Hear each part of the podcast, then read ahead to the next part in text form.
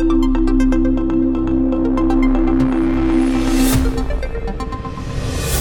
Igel im Science Garten. Wozu braucht man eigentlich Chemie?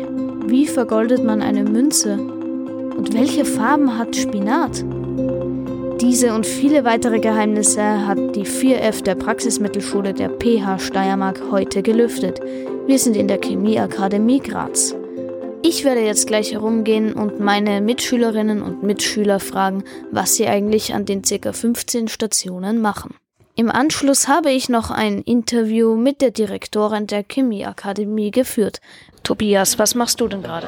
Äh, also wir machen eine Trennmethode, Chromatographie. Also wir nehmen die Farbe von Blattspinat, indem wir es mörsern und dann durch einen Kaffeefilter filtern, um dann zu sehen, welche Farben in einem Spinatblatt ist. Und ich sehe hier gerade, da Leo mischt da eine Flüssigkeit rein und da ist auch schon ein Pulver dabei. Weißt du, wa- was genau passiert denn da jetzt? Ja, also es wird gemörsert und um, damit das Mörsern leichter ist, wird Sand hinzugegeben und Alkohol, damit es eben leicht, leichter zu mörsern ist. Alles klar, danke. Ich habe jetzt hier in meiner Gruppe gerade alles in den Filtrator reingegeben, sagt der Chemiker. In den Filter hast du es gegeben.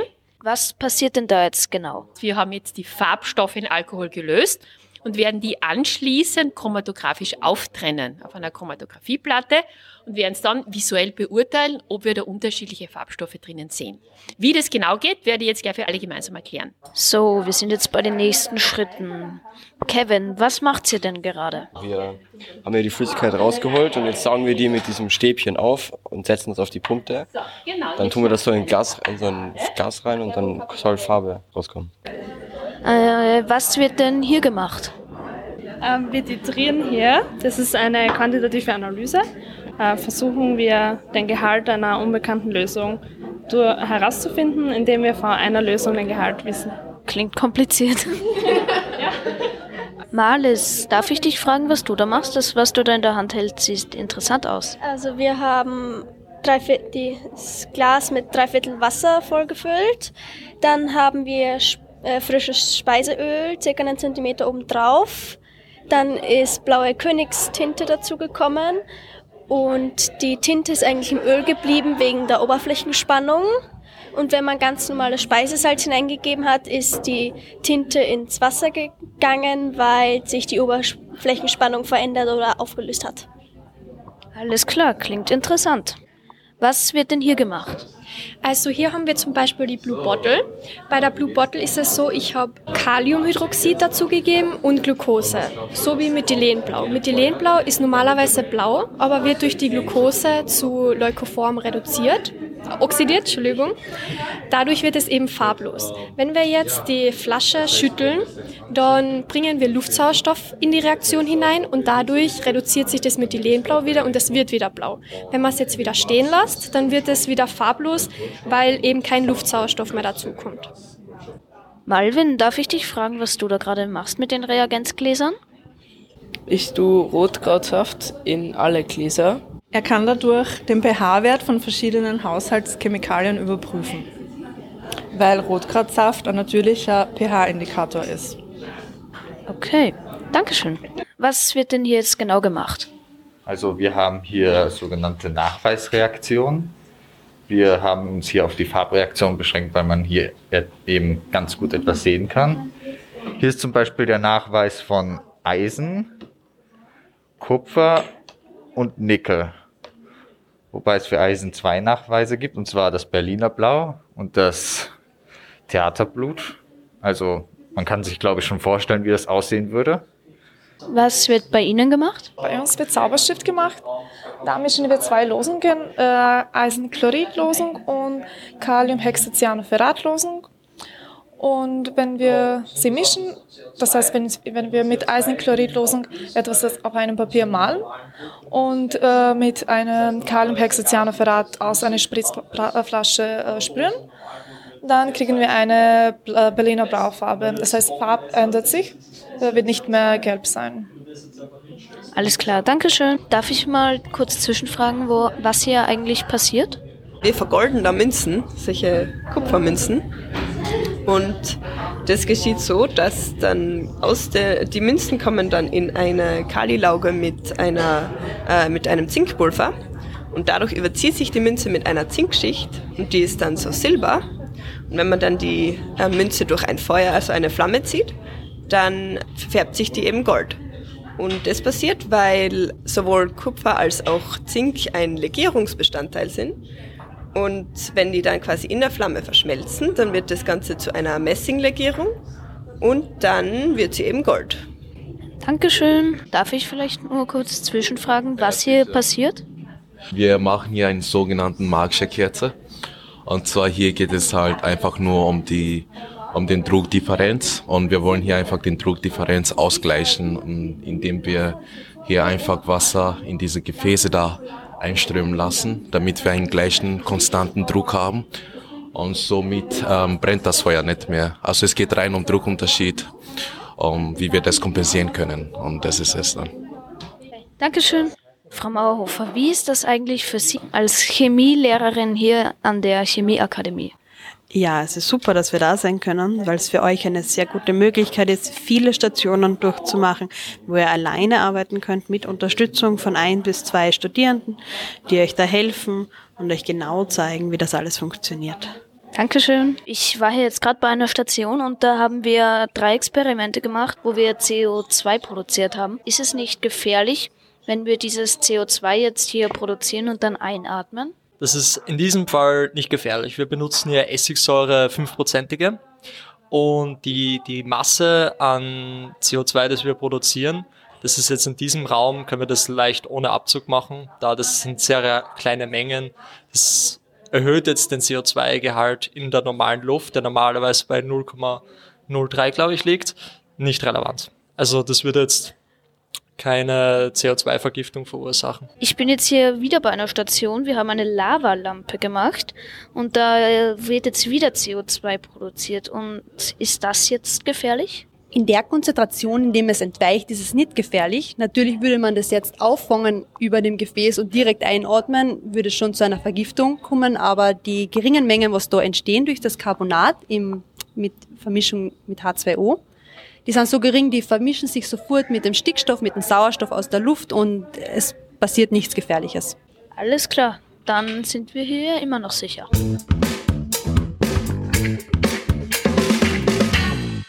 Chemie, eine der vier Naturwissenschaften. Heute im Interview Diplom-Ingenieur Dr. Andrea Hickel. Herzlich willkommen. Dankeschön. Ich freue mich schon riesig auf das Interview. Was und wofür ist Chemie eigentlich? Wofür brauchen wir es im Alltag? Chemie haben wir eigentlich überall. Von angefangen an der Ernährung, wenn wir zum Beispiel Backpulver in einen Kuchen geben und das CO2 entweicht, dann geht der Kuchen auf, bis zu Putzmitteln, bis zu modernen Technologien. Wir brauchen Chemie überall. Was interessiert Sie eigentlich so an der Chemie? Ich habe mit 13 schon eine Chemielehrerin gehabt, die mich total fasziniert hat und die mich begeistert hat für das Fach Chemie. Das ist einfach herausfinden, was tut sich da eigentlich so im Kleinen, was wir gar nicht sehen. Warum verfärbt sich ein Apfel und wird braun, wenn er in der Luft ist? Warum ist ein BH-Papier verändert die Farbe, wenn man der BH-Wert sich ändert, wenn was sauer oder basisch ist? Warum brennt Seife in den Augen? Das ist eigentlich eine riesige Neugierde, die man da hat und die man einfach mit chemischen Wissen ganz, ganz viel erklären kann, was so im täglichen und um einen rundherum passiert. All diese Fragen konnten Sie jetzt schon für sich beantworten. Ja, all diese Fragen konnte ich beantworten und noch viele mehr mittlerweile. Warum brennt denn Seife in den Augen?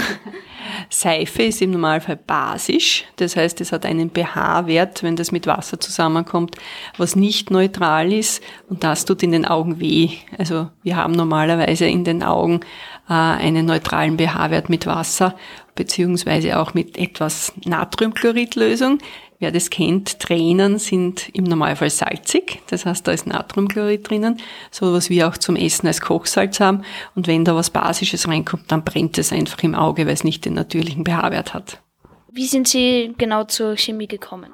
Ja, zuerst war die Begeisterung durch die Chemielehrerin und dann bin ich auf die TU Graz gegangen und habe dort technische Chemie studiert und habe dann auch promoviert im Bereich der Biokatalyse. Das heißt, Biokatalyse ist wirklich Anwendung von Enzymen. Das sind kleine biologische Katalysatoren, die dann sehr umweltfreundlich Synthesen herstellen und habe dort meine Dissertation gemacht und dann bin ich zweieinhalb Jahre in Amerika gewesen, in Berkeley. Das heißt, es ist eine der renommierten Universitäten in Amerika. Und dann bin ich zurückgekommen an die Akademie der Wissenschaften und jetzt bin ich an der Chemieakademie. Äh, und das ist jetzt wirklich auch meine Berufung, muss ich ganz ehrlich sagen.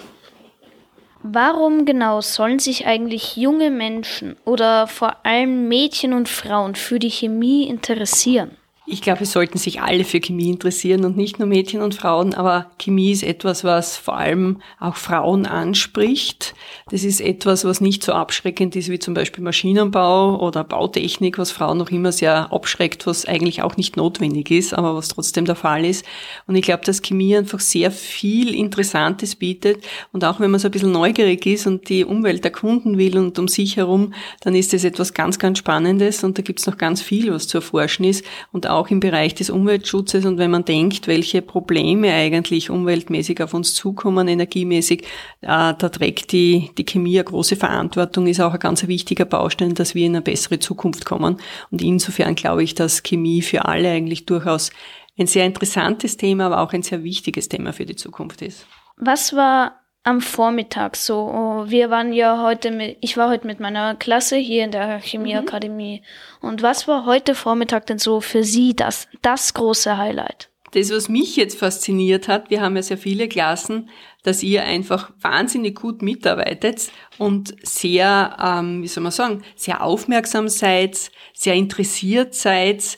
Also es wird ja ganz oft gesagt, dass die Jugend heutzutage nicht mehr interessiert ist und bla bla bla und sie mögen nicht. Und das ganz das Gegenteil war bei euch der Fall. Ihr seid wahnsinnig interessiert, ihr seid konzentriert, ihr seid ruhig, ihr seid lustig und ihr seid so richtig, wie man sich vorstellt. Und vielen Dank an euch, dass das auch so funktioniert hat und dass ihr mit so viel Interesse dabei seid. Ich glaube, dass es unsere Zukunft ist, dass wir einfach ganz viele junge Menschen in Naturwissenschaften hineinbringen, damit eben unsere großen Herausforderungen der Zukunft gelöst werden. Und ihr seid die nächste Generation, die das machen kann und die das machen wird. Da bin ich auch sehr optimistisch, dass ihr das schaffen werdet. Und wir geben euch hoffentlich genug an Wissen und an Kompetenzen, dass ihr das dann auch gut umsetzen könnt. Und was genau ist denn so das Highlight für Sie in der Chemie allgemein oder das Highlight in den Naturwissenschaften? Da gibt es so viele Highlights. Eins herauszunehmen ist für mich relativ schwierig. Aber das, was ich faszinierend finde dran, ist, dass es immer wieder neue Erkenntnisse gibt und immer wieder was Neues, dass es einfach nicht stehen bleibt und dass man teilweise auch durch Forschungen, die man betreibt oder auch durch Zufälle auf neue Dinge draufkommt, ob das jetzt neue Werkstoffe sind oder neue Erkenntnisse im, im Umweltbereich. Und das finde ich schon spannend, dass es einfach nicht zu Ende ist und, und immer wieder weitergeht.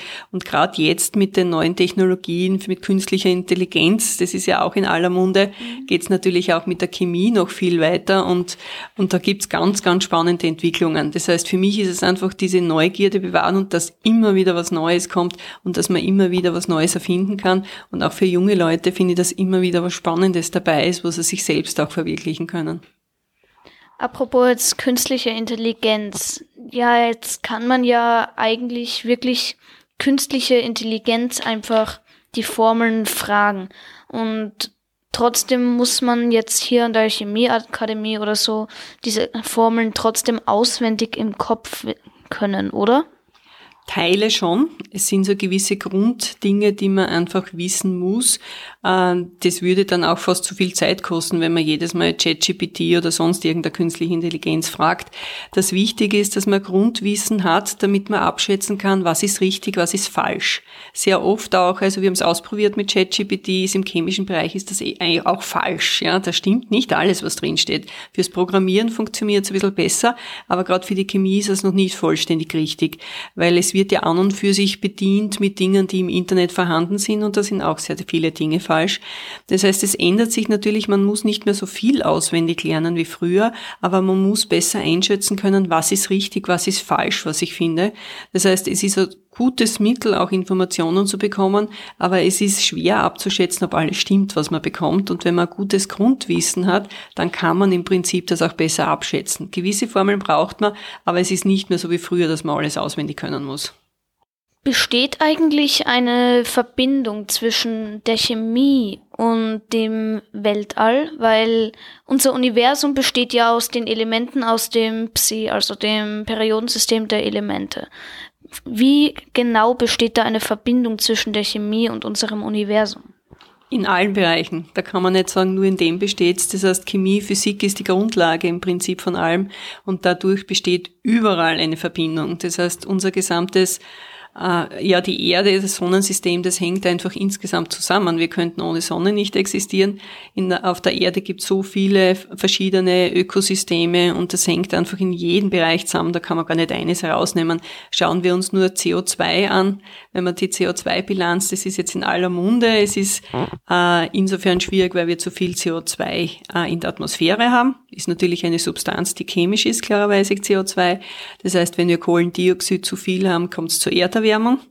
Das heißt, wir müssen schauen, dass nicht zu viel CO2 in die Atmosphäre kommt. Gleichzeitig binden zum Beispiel wieder Pflanzen CO2, nehmen es auf und damit wachsen sie auch. Das heißt, das Ganze ist ein Kreislauf und ein Ökosystem. Das heißt, die Chemie hängt da überall mit drinnen. Ohne die geht's nicht. Wie genau kommt jetzt eigentlich der Name Naturwissenschaften? Weil Chemie ist ja, habe ich heute ja auch gesehen, viel im Labor und herumexperimentieren und äh, im Periodensystem gibt's ja auch eine ganze Reihe an mh, hm, selbst hergestellten Elementen. Was hat das dann noch mit der Natur zu tun?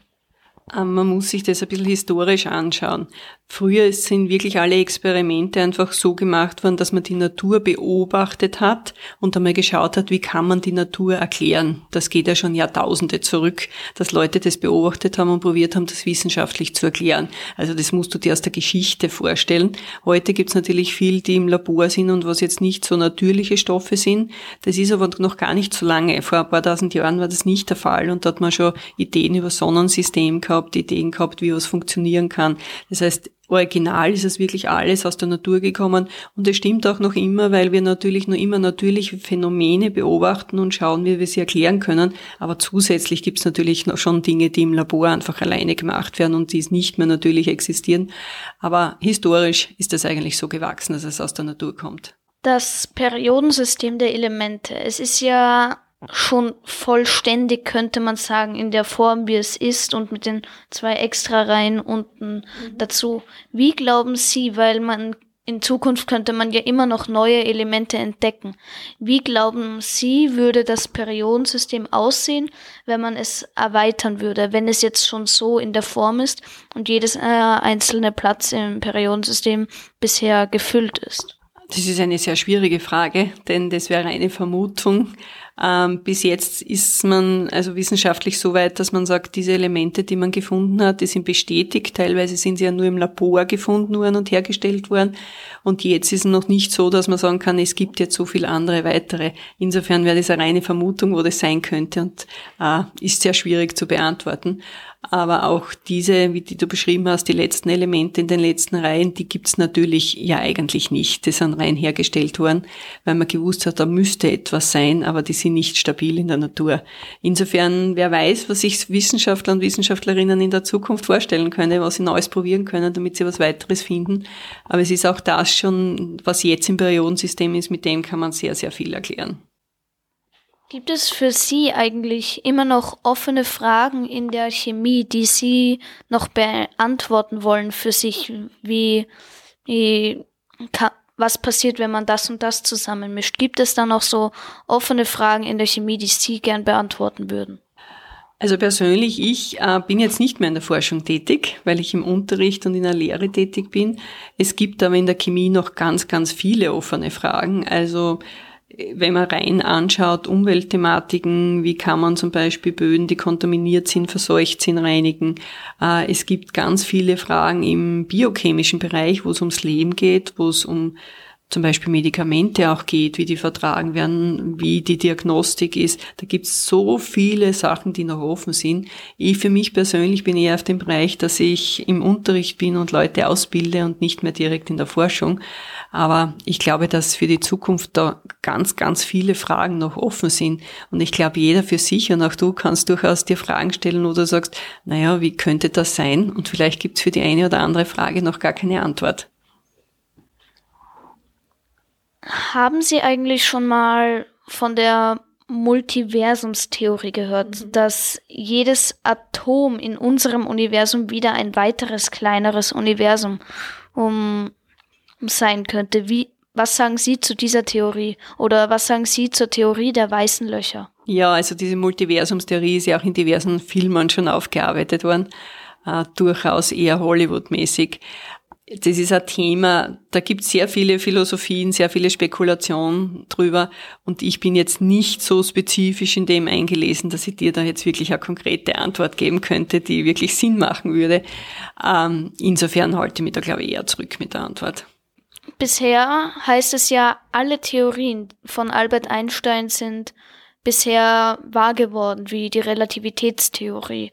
Und er hatte eben auch diese Theorie der weißen Löcher, mhm. dass die schwarzen Löcher alles einso oh, einsaugen und nichts hinauslassen und die weißen Löcher, mhm. dass es sozusagen ein Wurmloch ist, mhm.